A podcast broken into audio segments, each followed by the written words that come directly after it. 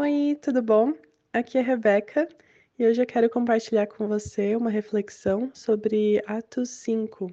Esse aqui é um capítulo que contém várias histórias, várias passagens, mas eu quero focar na passagem que conta um pouco sobre a perseguição que os apóstolos sofreram no começo da igreja. E essa é uma passagem que fala especificamente da história em que os apóstolos foram presos por pregarem o evangelho e um anjo vem e, da parte de Deus e liberta eles. E os fariseus e mestres da lei ficam muito confusos em como eles foram libertos e depois os encontram pregando é, para o povo e interrogam eles, né? E falam sobre é, que eles não devem mais pregar o evangelho, mas mesmo assim os apóstolos continuam pregando. E você vê nessa passagem toda duas lógicas de vida, de alguma forma. Os mestres da lei fariseus viviam para que outras pessoas vissem eles e os elogiassem, e eles viviam pelo que as pessoas diziam e pensavam sobre eles. A gente vê isso na passagem que fala justamente sobre como eles tinham medo do povo e por isso tomavam certas decisões ou medo uns dos outros de alguma forma e queriam ser aceitos pelas suas próprias lógicas. Essa é uma forma de se viver a vida, quando a gente pensa muito no que as outras pessoas pensam sobre nós o tempo todo e isso dita o que nós fazemos ou somos.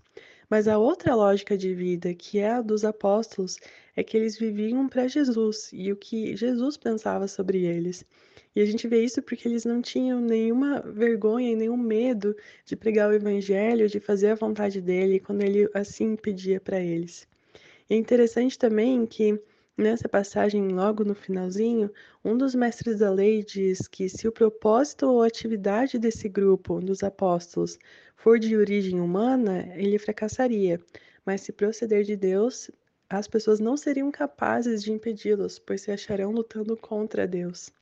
E também essa é uma forma da gente ver um pouco o, que que esses apóstolos estavam fazendo? Eles viviam para Deus e Deus estava com eles e vivia com eles e suportava eles nessa luta.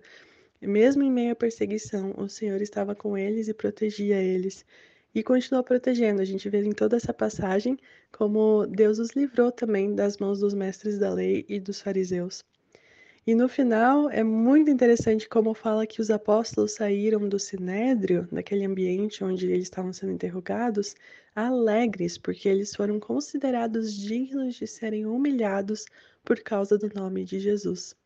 E que você também, irmão, irmã, que você possa ser hoje feliz e alegre por viver para Jesus e não para o que as outras pessoas dizem, mas pela vontade dele e para que ele seja o seu motivo real de vida em cada dia, em cada semana da sua vida. Você tenha uma ótima semana e um ótimo dia.